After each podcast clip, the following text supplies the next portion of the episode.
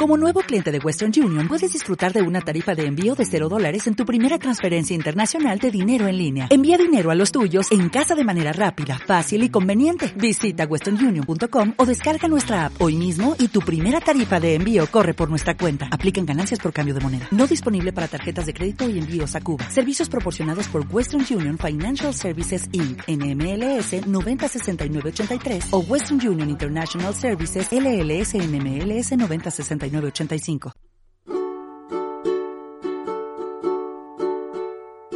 La oración eficaz del justo puede lograr mucho.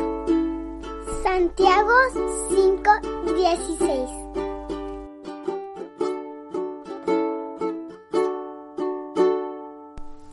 Muy buenos días, queridos niños. ¿Cómo se encuentran? ¿Cómo han pasado la semana? Bueno, nos encontramos en este último día de la semana justamente para poder meditar. Cierta mañana, una madre viuda trataba de contener sus lágrimas, pero no podía evitarlas. Estas corrían imparablemente por sus mejillas y se derramaban sobre el café del desayuno. En eso llegó su hija mayor, que en pocos minutos tenía que partir a sus actividades diarias. La madre se acercó a la mesa y le sirvió el café, a la vez que le dijo Querida, esta es la última taza de café. De hecho, es lo último de todo. No tengo ni un solo centavo más. No tengo idea de dónde provendrá la cena para cuando llegues esta tarde. Su hija era demasiado jovencita como para comprender las preocupaciones de su mamá, pero había algo que sí sabía y lo sabía con total certeza. Ella conocía algo de la dulzura del amor de Jesús, por lo que su corazón se sentía tranquilo, feliz y lleno de paz.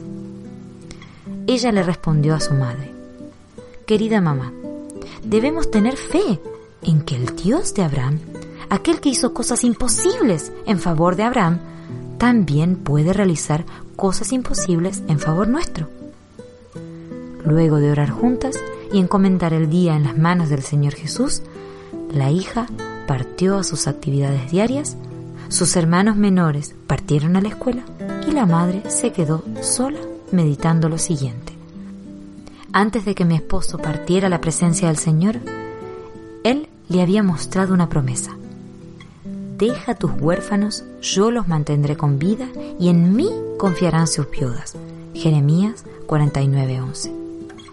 ¿No he de confiar en la misma promesa a la que se aferró mi querido esposo?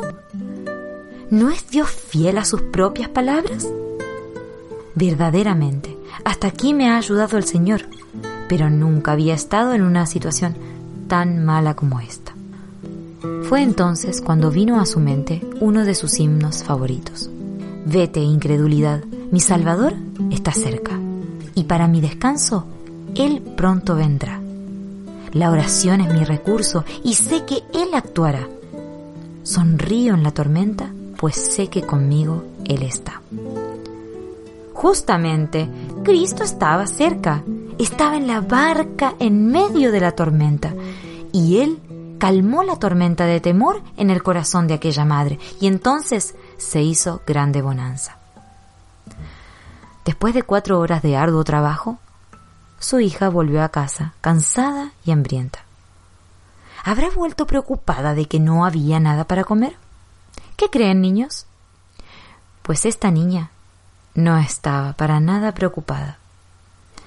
La paz que sobrepasa todo entendimiento había resguardado su corazón y la mantuvo tranquila.